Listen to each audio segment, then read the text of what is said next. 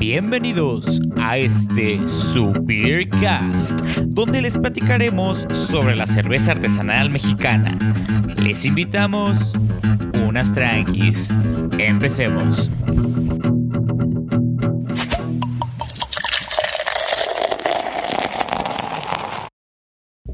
Tal cerveceros? Bienvenidos a un nuevo capítulo. Yo soy Ovidio, a mi lado se encuentra Job Aristia. El día de hoy tenemos a nuestro primer invitado y padrino del programa, así que hay que darle este, una gran bienvenida. Él es un amigo ya de bastantes años. Su nombre es Nicolás Delgado, es barista desde hace unos eh, aproximadamente tres años y medio especializado en lo que es el barismo, cinco años en industria cervecera y más de 15 años en la industria del alcoholismo. Ahí humildemente. Ahí humildemente. Este, el día de hoy yo estoy tomando una cerveza Viena Lager de la cervecería Culebra, igual cervecería mexicana. Y esta tiene... Eh, ay, cabrón. Sí, son 5% de alcohol. Hop. Yo, de igual manera, el día de Sebas tomando culebra. Es una craft pilsner con también 5 grados de alcohol. Eh, yo estoy tomando también la misma marca, una culebra, una Virgin White Beer. 5 grados de alcohol, eh, bastante ligerita, se siente las notas, está bastante rica, no la había probado. Sí, ya conforme van pasando Yo, los... ya la escogí. Salud, eso, está- buena elección, me, me gusta mucho ese tipo de cerveza, muy rica. Ya conforme van pasando los capítulos se van dando cuenta de nuestros gustos, ¿no? Yo unas cervezas más oscuras, o un poquito más eh, amargosas. Entonces, pues vamos a arrancar el día de hoy con este programa, ¿no? Vamos a platicar sobre el auge de la cerveza artesanal y su incorporación a este mercado eh, más, más comercial, ¿no? Nos va a ayudar aquí nuestro compañero Nicolás Delgado. Nuestro padrino. Como Delgado. padrino. Entonces, Nico, ¿por qué no nos platicas un poquito sobre tu acercamiento, ¿no? A, a la cervecería artesanal. Sí, bueno, yo empecé con la cerveza del grado artesanal cuando empecé a trabajar en un restaurante, el último restaurante en el cual estuve trabajando. Es un restaurante en el cual me enseñó bastante y empecé como todos, ¿no? Primero, ya sabes, acercamiento a la típica cerveza industrial, que no es mala, ¿no? La cerveza industrial no deja de ser mala ni deja de ser rica, ¿no? Pero empezamos a experimentar con un tipo de cerveza más especializada, más detallada, con un poquito más de notas para todo el público. Eh, empecé a, in- a introducirme un poco, desafortunadamente las personas que estaban a cargo pues no me enseñaban bastante, ¿no? Es cuando tienes que empezar a talacharles, cuando tienes que empezar a leer, a investigar, porque pues del interés es cuando tiene que empezar a crecer tu conocimiento, vaya. Empezamos a investigar un poco y así fue como empezamos a introducirnos a base de prueba y error, destapando cervezas, ahorrando un poquito de lo que teníamos de... Poniéndose pedos. Poniendo, eh, a final de cuentas sí, sí, es como... Pero apreciando, ¿no? Sí, como apreciar, ¿no? Que, que- que no le quite el encanto la, de la ebriedad. Y ahorrando e invirtiendo, ¿no? Porque es inversión. Sí. Tanto inversión como de tiempo, inversión monetaria, porque tú sabes, una cerveza artesanal no cuesta lo mismo que una cerveza industrial. No te cuesta 15 pesos, no Sí, te cuesta claro. 16, te, te viene costando un alrededor de 13, 30, perdón, 30 pesos, 45. Hay chelas que cuestan hasta mil pesos, o sea, es cuestión de ir invirtiendo tiempo bastante, de... ¿Si te has reventado una de mil pesos? no, no, no, no soy tan rico, no. Y luego con esta crisis, no. Yo creo que va a tardar unos tres años en que te dé esa oportunidad. Pero eh, me gustaría un día, me gustaría un día. No, no, no le quita el encanto, vaya. Eh, empecé a introducirme probando, adaptando mi gusto. Vaya, también, también se trata mucho de trabajar otro tipo de aspectos referente a lo que es lo que se llama organiléptica, que es la apreciación de todos los sabores y aprender a utilizar todos tus sentidos para poder apreciar algo realmente. Y fue ahí cuando me empecé realmente a enamorar de la cerveza. Yo creo que ustedes me conocieron cuando éramos más adolescentes. A mí la cerveza no me caía. No, no tomabas La, absolutamente la nada. cerveza era algo muy difícil para mí. Me, yo era, me ponía pedo, pero era con, que será agua loca. el maestro de la Con lo que baloca y Reyes. todos. Primer acercamiento con la chela, pues no hay que decir nombres, pero tal vez era cuando era niño, ¿no? Cuando la típica familia quería dormir al niño y después daba un poco de trago de cerveza con limón y sal y se quedaba dormido el niño, ¿no? Oye, Yo creo que es malo hablar de eso, pero no, de hecho lo comentamos, ¿no? Sí, De- sí lo comentamos en el episodio pasado precisamente. es un poco del acercamiento del cual tenemos de la cerveza, ¿no? La cultura mexicana es una cultura bastante extensa en cuestiones de temas eh, gastronómicos y la bebida forma parte de la gastronomía. Eh, después, pues, marcas más comerciales y vaya, ahorita ya Y- más trabajada la cerveza ¿Y te acuerdas cuál fue la primera cerveza artesanal que probaste? La primer cerveza artesanal que probé como tal es una cervecería de bar de que se llama Bajarrás, es una cerveza de fram- frambuesa de mis favoritas y no tanto porque haya sido de mis primeras, eh, es de mis favoritas porque cuando la pruebas y me lo dijo un amigo que también se lo recomendé, un amigo de nosotros se llama Demente, Mm. Sergio, saludos. Bueno, no se llama de mente, vea. Who is Davis? Eh, David, es una cerveza que la pruebas y normalmente siente la diferencia, o sea, sí se siente la diferencia de que estás probando algo completamente diferente a lo que estás habituado a tomar. Es una cerveza que tiene toques de frambuesa y se siente, la destapas y empiezas a sentir el aroma. la- ¿Son la- las la- tipo belgas? las, las absorbes, es una fruta ley. Eh, es- es que se le llama así porque están adaptadas a lo que sean sabores frutales más allá. Es una cerveza bastante rica, fue la primera que probé y creo que no me arrepiento de que haya sido mi primera vez, ¿no? Me puedo arrepentir de bastantes primeras veces, pero, Pero esta en no. particular es, es una muy buena cerveza. ¿Me repites, fue frambuesa o cereza? Frambuesa, Ah, porque yo probé una de cereza. También bastante rica. A mí en lo personal no me gustó. ¿No? Haz de cuenta que me estaba tomando una Tupsi Pop. A tú mí. hay gente que la relaciona también con otro tipo de, de, de sidras que venden en los Oxxos, Caribe, Ah, todo Sí. eso. Las Strongbow, algo así. Pero esta, esta está bastante rica, la verdad, se la recomiendo. Cuando tengan la oportunidad de probarla, está bastante rica de- del lado de Baja California, mexicana, muy rica. Yo sí he probado algunas también así de, de sabores. De allá de Jalisco, también muy ricas. Muy interesante. ¿tú te acuerdas cuál fue tu primera cerveza artesanal? No. No. La verdad, no. Eh, me acuerdo que empecé con eso cuando empecé a viajar, pero mm, así, ¿cuál fue la primera? No. Pero la que sí tengo un muy, buen re- muy buen recuerdo fue la Bopper, la Ámbar. Esa, respo- esa cerveza cuando fui a Mineral de Pozos, la, la me la tomé mientras estaba comiéndome unas gorditas de huitlacoche. Oh, qué rico. No, o sea, fue, fue una joya, eh. La recuerdo mucho y de hecho, ¿Curándote la cruda? no, hasta eso no. El detalle fue que es cerveza guanajuatense, la busqué y únicamente en Mineral de Pozos, en Guanajuato Capital y en León se encuentra. En ningún otro lado. Tienes que buscarla, sino en Querétaro, sino en diferente, pero en el, el estado de Guanajuato no lo encontramos. Yo la primera que tomé fue de las de Chela Libre, de aquí de Celaya. Pero pues sí, lamentablemente la que me tocó probar ya estaba un poco Abierta. tapada, sí, entonces no, no me percaté en el momento, no fue la cerveza más rica que probé, pero... Actualmente ya he mejorado bastante. Sí, sí, sí, es lo que dije. Nota del autor, ¿eh? Ajá. Cuando estaba comprando sus cervezas, acosté precisamente la, la, bel- la, la belga, la acosté una y se destapó o sea, en, en la tienda y fue así como de, yo no hice nada, no hice nada, no hice nada, la fui la dejé en el estante y tomé otra. Sí, el- un cohete ahí de cerveza. Sí, ahí. no, de repente, y digo, vámonos. Sí, y bueno, digo, la primera vez pasó eso, pero después se corrigió el error. Digo, ya no se tapan solas y el sabor ha cambiado demasiado de las de Chela Libre y ya están muy ricas. Orgullosamente Eso- eso- muestra el- eh, cómo ha ido madurando la empresa, ¿no? O sea, cómo ha madurado la, em- la industria cervecera artesanal y precisamente local, celayense, y que ha dado el punch, punch, punch, que ha mejorado, que ha visto sus errores que ha tenido y vámonos a mejorar, Y a mejorar, a mejorar, sí, exactamente. Por ejemplo, esto nos lleva a otra pregunta, ¿no? Que también es obligada.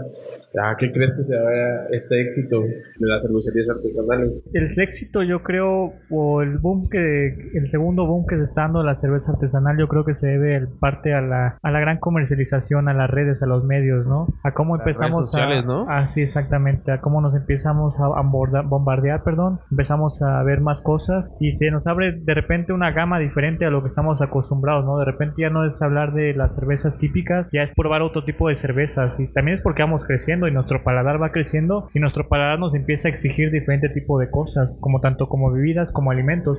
Te puedo poner un ejemplo muy puntual, las aceitunas, ¿no? ¿Quién no recuerda las aceitunas cuando éramos muy niños? Decías, ¿qué es esto? No sabe horrible. Híjole, no. aceituna. A mí Bueno, siempre me han gustado. Güey, es, es excepcional. bueno, a ti ¿no? no te gusta el Es aguacate. excepcional. Bueno, sí. No me gusta el aguacate, pero sí me gustan las aceitunas. Pero yo puedo decirte que hay más de uno que puede estar escuchando que te puede decir que la aceituna la probaba primero, le daba repudio, ¿no? Y la Nah. probaba después y tu paladar va creciendo. Y lo mismo pasa con la cerveza. Antes seas un El chocolate amargo. chocolate amargo, por ejemplo, ¿no? Tu paladar crece, se adapta y vas buscando diferentes cosas, ¿no? Y las cervezas artesanales te ofrecen esa opción. Te ofrecen una opción diferente de sabores, de gamas, de Olores. texturas, de olores. Y es totalmente una explosión Hasta casi el- hasta- orgásmica, ¿no? Probar una cerveza, eh, saberla probar en su punto y en momento preciso puede ser una experiencia, diría por ahí alguien, una experiencia religiosa, ¿no?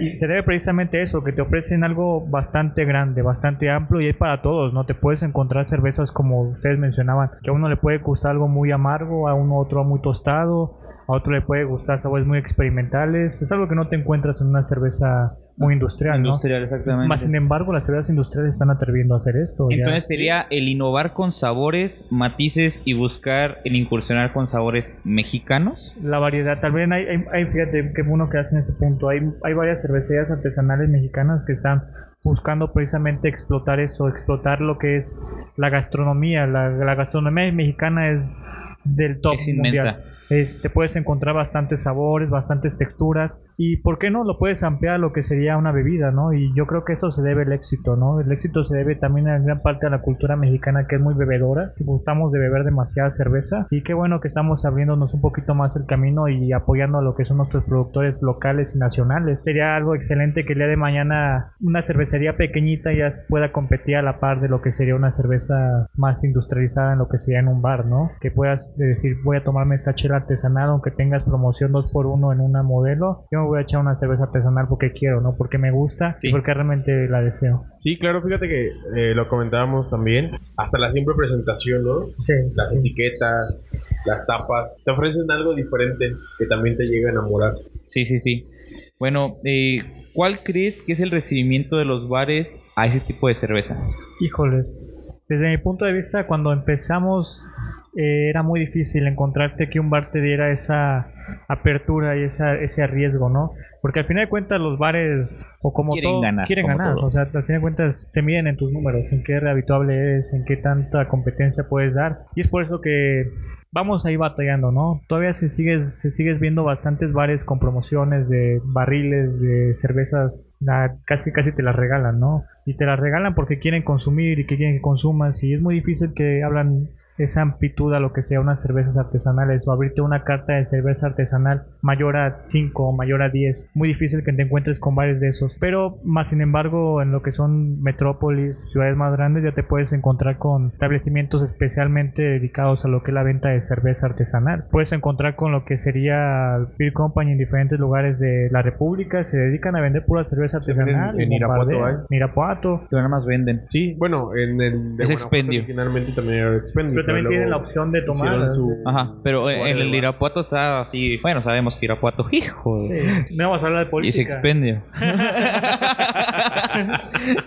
bueno, es que vivo ahí entre semana y sé Sí. que está, Está rudo, está ruda la Sí, situación. fíjate que Nico y yo trabajamos, bueno, tú también. eh, Los tres trabajamos en el mismo bar en bar. etapas diferentes. Pero yo me acuerdo mucho, por ejemplo, de. Vuelvo a a caer en la misma de Chela Libre. Cómo iba y te ofrecía unas catas de cerveza, te destapaban todo. Bueno, te mostraban cómo, cómo servírtela, cómo tomarla, los olores y todo, para que tú, como dueño, te enamoraras de esa cerveza y luego la ofrecieras a los clientes. Pero la vendieron. No. A mí me tocó otra cerveza, la verdad no recuerdo el nombre. Pero también celayense, no recuerdo el nombre. Nos dejó cerveza y toda la cosa, porque también estoy trabajando ahí con- en, ese bar. Y ahí, el- ahí sí dijeron, sí, sí lo vamos a vender. Y dejaron cervezas para hacer la cata con nosotros. Pues llegó, tristemente llegaron, se llevaron las cervezas y nos dejaron nada más dos. Y nos dejaron, ¿sabes qué? Sirve, nos sirvieron poquito, o sea, una de cada una nos sirvieron poquito para que la probáramos cada uno de los que estábamos ahí, los que vendíamos. Fue así como de, órale, rífensela. No hubo así como que la apertura de degustar bien la cerveza, de que alguien nos explicara de la misma casa cervecera. Simplemente fue, ya vino él, me lo explicó a mí y yo lo que aprendí, lo que entendí, se los explico a ustedes. Y eso no creo que sea la manera correcta. Por ejemplo, yo que fui mesero, tú que fuiste mesero y tú que también fuiste, no creo que sea la manera correcta para que alguien que te va a vender tu producto. Sí, no, no la correcta, pero también te llevas experiencias. A mí me tocaba lo mismo que ustedes, ¿no? Te llegaban de repente cerveceras, casas, te llegaban todo y qué pasaba al final de cuentas la edición era de los dueños, ¿no? Y querían vender. Por ejemplo, nos llegaban cervecerías que vendían cada cerveza 60 pesos, no la podíamos dar Sí, en ese más tiempo allá. estaban- Sí, estaban 60, 70 pesos. ¿Por qué? Porque sabías tú de antemano, si quieres un negocio no vas a vender una cerveza cuando no hay un campo de esto. O sea, tal vez ya ahorita ya puede empezar a funcionar medianamente, pero actualmente en en esta zona apenas estamos empezando y sería bueno empezar a apoyar, ¿no? Comprar de repente poquito y batallarle para que esos, esas personas realmente puedan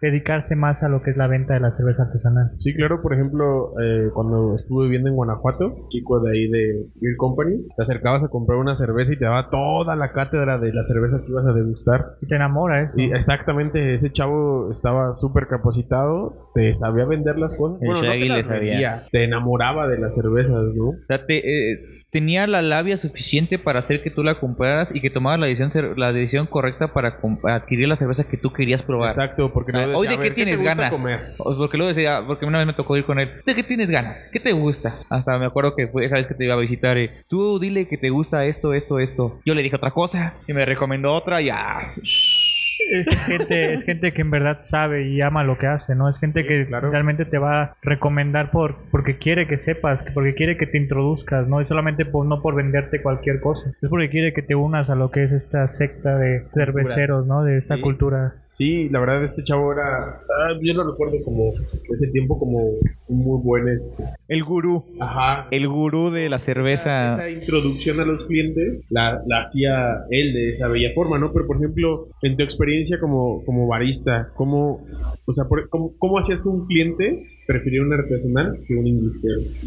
Era, es un tema bastante difícil, ¿no? Y precisamente trataba de lograrlo como, como lo hacen la mayoría y lo, como lo hacen los que queremos. Cuando tú eres un vendedor tienes que primero enamorarte de lo que estás vendiendo, tienes que creerte la idea de lo que estás vendiendo, ¿no? O sea, no puedes ir a la guerra sin tener fe en lo que vas a hacer. O sea, primero tienes que empaparte de lo que, de lo que vas a hacer, de lo que vas a vender, para poder dejarle la opción al cliente. Y así no se la vas a meter a la fuerza, pero le vas a tratar de hacer saber que es la mejor opción la que tú le estás dando o la que mayor le conviene, ¿no? Nosotros llegábamos con nuestra carta de... Era una carta extensa de 30 estilos de cerveza, o sea, estaba extensita. Bastante para lo que se. Para, para los giros, Sobre todo el tamaño, ¿no? Del restaurante. era muy pequeño, muy pequeño. Y sí tenías que hacer la, la labor de venta, ¿no? De, de repente veías que un cliente te decía, no, pues quiero unas de este estilo, ¿no? Le decías, pues tengo de esta y veo que está consumiendo este tipo de alimento, pues le puede ir mejor, se la recomiendo. Vaya, o sea, es, esa es la, la labor, ¿no? También eh, eh, meterte ahí, saber, saber vender, saber qué... Sí, a, a- aventar el, el verbo mamador. Sí, eh, nosotros lo que hacíamos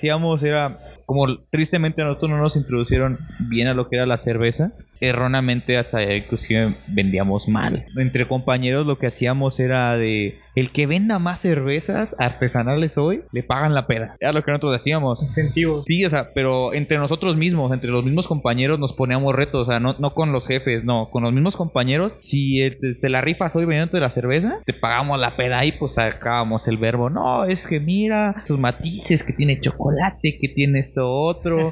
y siempre, oh, vi que, pedí, que pidió esto de comer. Yo le recomiendo esta cerveza porque le va a caer bien, porque tiene este... La verdad ni sabíamos bien lo que estábamos diciendo, pero le sugeríamos con qué cerveza acompañar la comida. Uno le hacíamos con tal de, de buscar el vender, ¿no? Se lograba el objetivo en ocasiones, en ocasiones no se lograba el objetivo, pero creo que la inexperiencia nos hizo ver qué era lo que la gente a veces buscaba. Porque Vale. inclusive si llegaban a decir, oye, la cerveza que me recomendaste, da- tráemela otra vez, cuando regresaban. Y entonces de, "Ay, puede que la haya cagado en mi recomendación. Yo pensé en el momento, pero ya me, me, doy- me estoy dando cuenta que no la cagué, porque sí, realmente le ofrecí algo que sí le gustó. Sí, y por ejemplo, en México estamos muy acostumbrados, por ejemplo, a tomar cervezas claras, ¿no? En consecuencia, la mayoría, bueno, en tu experiencia, ¿qué cervezas artesanales se consumen más? De igual manera, como lo acabas de decir, se consumen porque van empezando la gente y porque tienen miedo a experimentar de más y creo que es bueno. O sea, tampoco no te vas a meter a probar una cerveza súper elaborada la primera porque no la vas a apreciar, vas a terminado odiando las cervezas. Sí, Y creo que te van a aparte, aparte te van a decir, no, sabes que ya no quiero. Ya, ya probé una vez y no me supo chida y ya me quedo, mejor me quedo con esa cerveza que la compro en el Oxxo, ¿no? Exacto, exacto. ejemplo, si estás acostumbrado a tocar a tomar puras light y te tomas una stout, pues no va a ser. No la vas a apreciar. De hecho, la primera vez que Ovidio me dio una stout, porque fue también por culpa de él que conocí la cerveza artesanal, no recuerdo cuál fue la primera, por culpa de Ovidio y de mi tío Toño. ¿Te acuerdas sí. que él vendía cervezas en, en San Miguel de Allende? Eh, tenía un beer company en San Miguel de Allende. Fue Ovidio me trajo una cerveza y me dijo, oh, mira, una stout. Y dije, ay, chingao, no, no, no, no, no, es demasiado, demasiado para mí en ese entonces. Pero ahorita Una stout y una. me trajiste una IPA, Una si mal no recuerdo. Ahí, Te fuiste a extremos. Sí, no, yo, yo tomaba pura. Apenas estaba empezando a tomar yo. y nos trajo de Año Nuevo video una Stout y una IPA. Fue una red IPA. Ah, y sí, yo dije, no, no, no es, no es lo, no es lo mío. Demasiado lúpulo. Sí, Demasiado amarga. en ese momento sí dije, no, es demasiado amargor. Ya que vamos viendo qué gustos va teniendo cada persona, por ejemplo, cuál podría ser como su forma de acercamiento a una cerveza artesanal, ¿no? Pues yo creo que lo primero es identificar qué tipo de sabores nos agradan más. Yo, yo podría dar una recomendación muy general, pero esto no va a garantizar que mi recomendación va a aplicar para todo el mundo, porque todo, todos somos diferentes, todos tenemos diferente retrogusto, todos, por ejemplo, ustedes tienen diferente paladar. Yo como lo que tendría que recomendar de manera muy general es identificar los sabores que más nos gustan.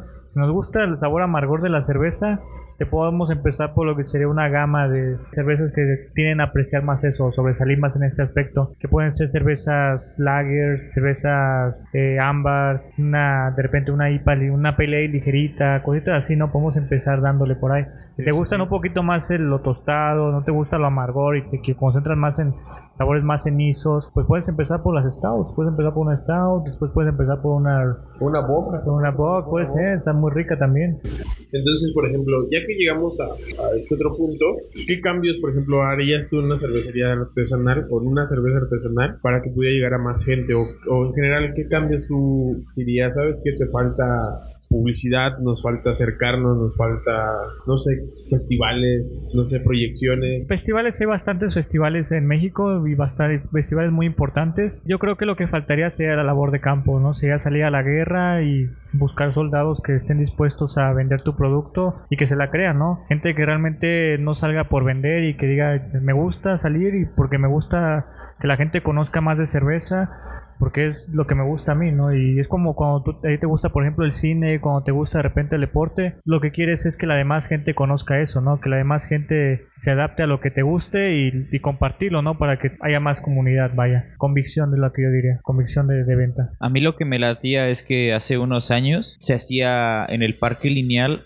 eh, era una mini conferencia de cervezas artesanales aquí en el Parque Lineal, no sé si se acuerdan. De hecho, ahí fue donde Ovidio regresó algo, algo ebrio con las, con las chelas libres. Y ya Creo que fue la primera edición. Yo fui a una edición, pero como que hace falta, es como dice Nico, que la gente se la crea, que la gente vea que la gente está poniéndose la camiseta, que no está haciendo algo por hobby, sino porque realmente les apasiona. Por ejemplo, ahorita en ese tiempo de cuarentena, hace poquito vi una publicación de una cervecera que dijeron, tuvimos que cancelar nuestros lotes de cerveza, no se podía vender, no podíamos darle abasto. ¿Y sabes cuál fue su solución? Experimentar, empezar a hacer cerveza. Dijeron, no podemos venderte cerveza ahorita, pero vamos a hacer cerveza diferente para tener más oferta para ti y que te podamos llegar a distintos paladares. O sea, esa innovación que está teniendo y esa proactividad que está teniendo la industria artesanal ahorita, creo que está muy chida. Sí, está, está bastante interesante eso, ¿no? Que quieran experimentar y que quieran llegar a más gente, ¿no? Pero sobre todo convicción, ¿no? O sea, si alguien que por ahí no está escuchando que quiera hacer cerveza artesanal algún día en su vida, diría convicción. Realmente dedicarle tiempo, que no lo vea como hobby, que lo vea realmente como algo que te va a quitar tiempo, dinero y quizás hasta relaciones sociales, ¿no? Porque te absorbe bastante y va a llegar un momento en el que te vas a alejar totalmente de todo, pero tienes que canalizarlo, tienes que crearlo y amar lo que haces, ¿no? Al final de cuentas, tienes que amar totalmente lo que haces, ya sea que hagas cerveza, ya sea que, que hagas películas, ya sea que cortes pelo, ya sea que seas un futbolista, que seas un ingeniero, lo que sea, siempre tienes que amar lo que haces, ¿no? Y si amas lo que haces, realmente vas a lograr tocar más gente, ¿no? Y de esa manera es como No sean las cosas, cochinos. ¿no? Sí, hay, hay un dicho que dice. Eh, Cri, cri. olvidar otra vez con los deportistas. No, no es cierto. Que dice: El que hace lo que ama está condenado al éxito. Entonces, en cinco años, ¿cómo crees que esté la industria?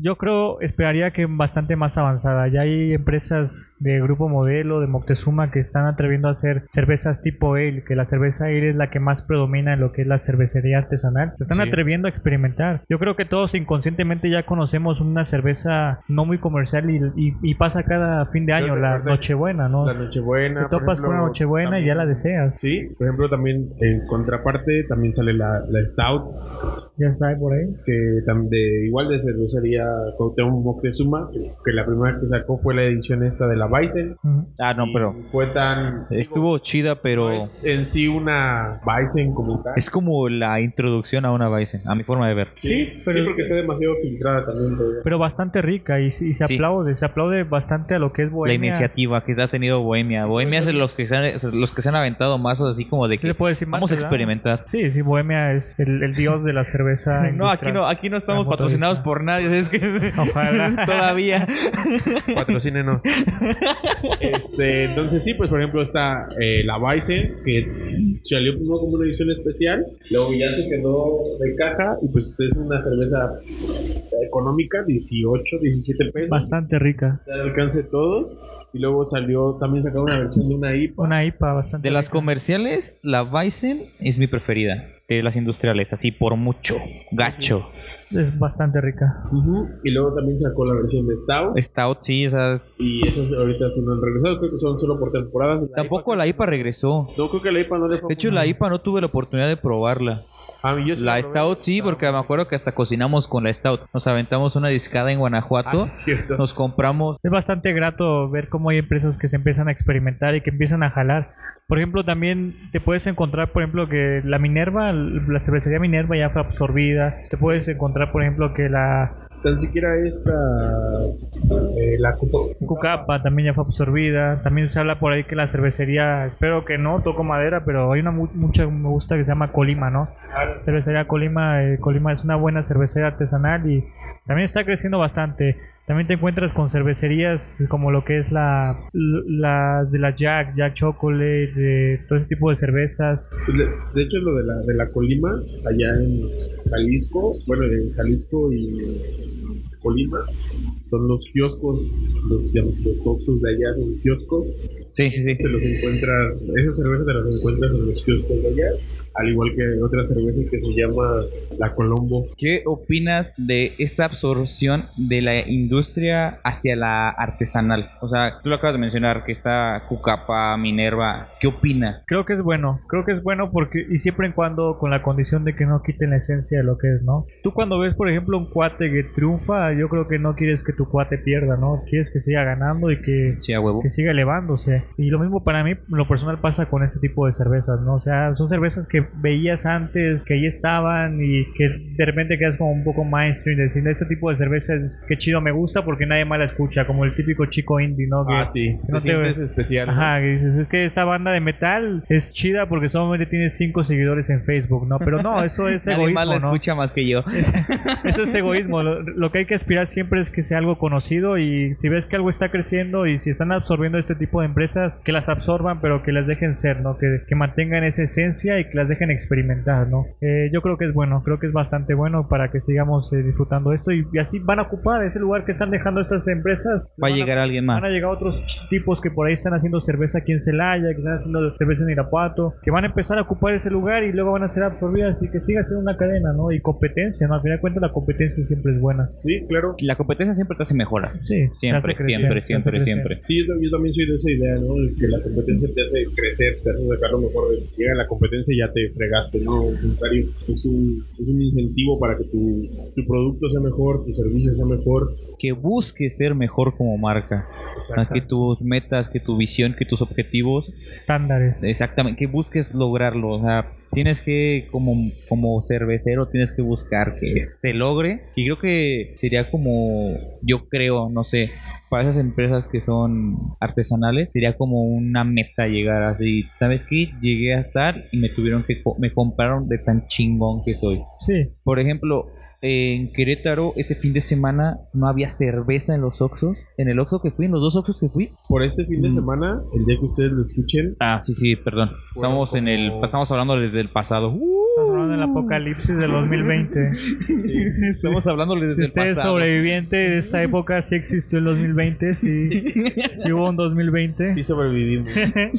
bueno, en el Oxxo únicamente había, o sea, los tres refrigeradores de cerveza, de los tres había uno lleno y era únicamente Cucapa. Sí. Sí, barata esta. barata. Agave y la Pale Ale, que está muy buena, la verdad, la, la acabo de probar, no la, no la había probado y la verdad sí me gustó. Está muy rica, la saboreé chingón, la neta. Muy buena, y está ahí, está ahí la cerveza, la opción.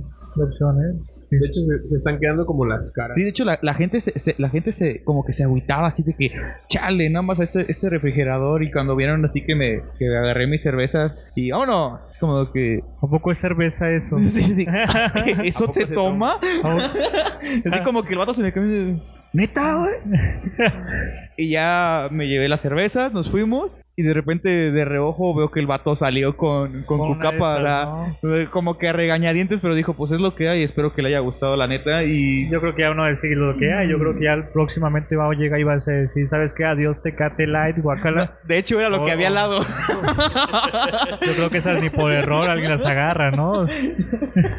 De hecho, era lo que había al lado. La, la Tecate Ni- Light. ni por error eso. Y la Cucapa, y es como de que el vato así como de, ¿qué, qué me llevo? Yo creo que en un apocalipsis sobrevivirían las cucarachas y la Tecate Light. es lo que sobreviviría. No quiero poner entre dicho los gustos de nadie, pero es muy, muy... Es controversial. Es controversial. Es como el arte, es subjetivo. Y por ejemplo, ya que estamos con todo esto de las no- los nuevos consumidores por necesidad, así que tú digas, si no te gustó, le vas a dar otra oportunidad y por qué, o sea, darles una razón. Motívalos. Si no les gustó la cerveza artesanal, pues se han vuelto mil de veces con sus exnovias, exnovios. que no le puedan dar oportunidad a una cerveza, creo, ¿no?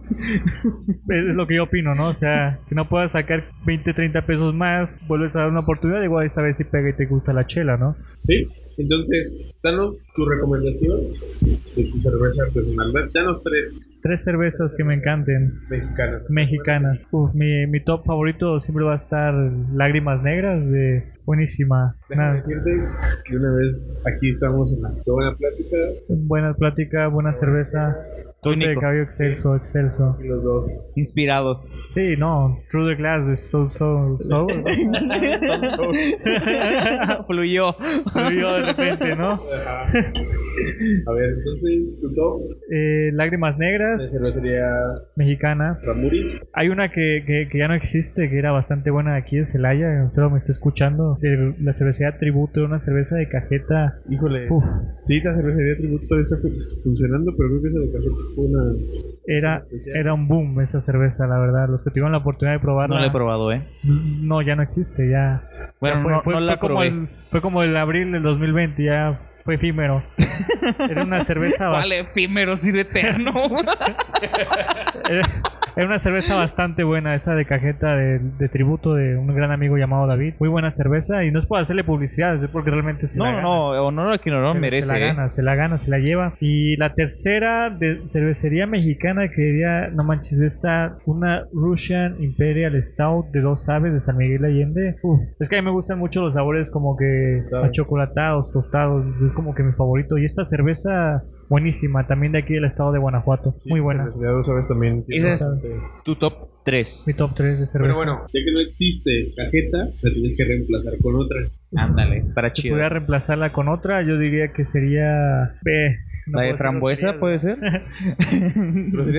Provecho. Hay una cerveza del gru- grupo Toro, es una cerveza de mezcal, de tequila, perdón, de tequila, pues bastante buena, de agave, una te- toro de agave, está bastante rica, pruébenla, diferente, bastante diferente. Bueno, ahora sí, a una persona que se está incursionando a este tema de la cerveza artesanal y que está acostumbrado a los sabores súper, súper comerciales, que la controversial Tecate Light del- de la peda, ¿qué cerveza tú dirías? ¿Sabes qué? Esta te, esta, esta te recomiendo no para que quedes bien con la novia cuando la estás llevando a cenar para que te veas mamador, sino porque sé que te va a gustar. Cualquiera de cervecería Colima es garantía, Sí, fíjate.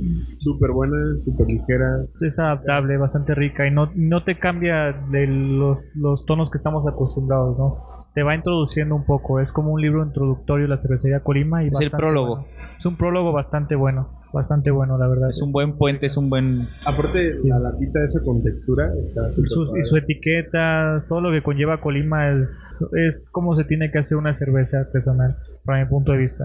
Es lo que tendría que seguir la cervecería. razón para ti hasta este momento es el camino que debe de seguir un, un cervecero o una cerveza. eh, lo que lleva haciendo Colima es No es por darle publicidad, pero es bastante bueno lo que ha estado haciendo Colima, la verdad. Los invito a que Oh. busquen en internet una etiqueta de estos y te va a llamar la atención. La vas a ver, vas a decir que una de esas. Pues fueron los que nos tomamos, ¿no?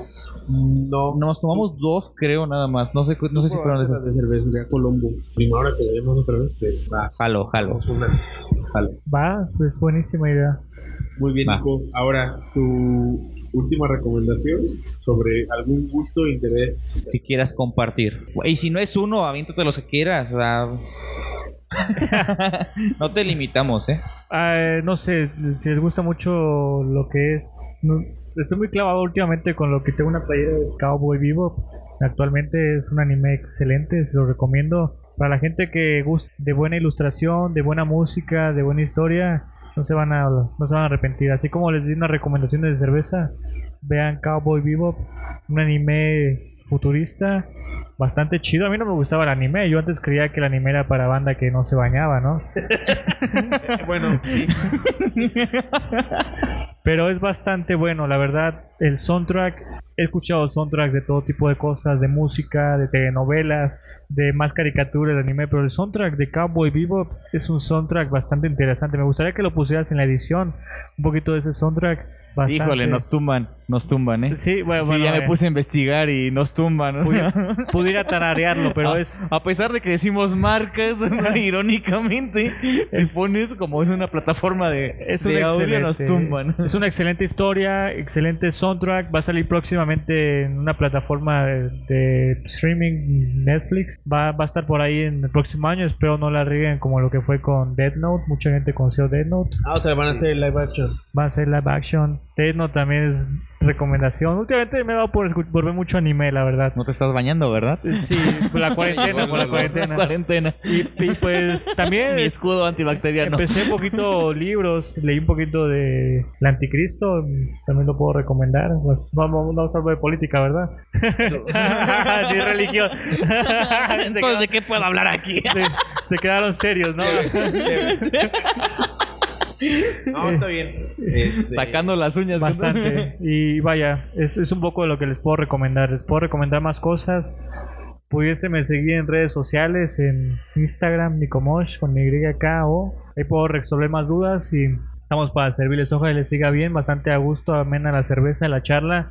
Eh, faltó ahí un- una cancioncilla de, de no sé, de, de Slipknot, de Corey Taylor, de Snoop, o lo que o As I Like Dying, lo que escuchaban antes. Job, ¿alguna recomendación? Recomendación como tal, Quédate en casa. Quédate en tu puta casa.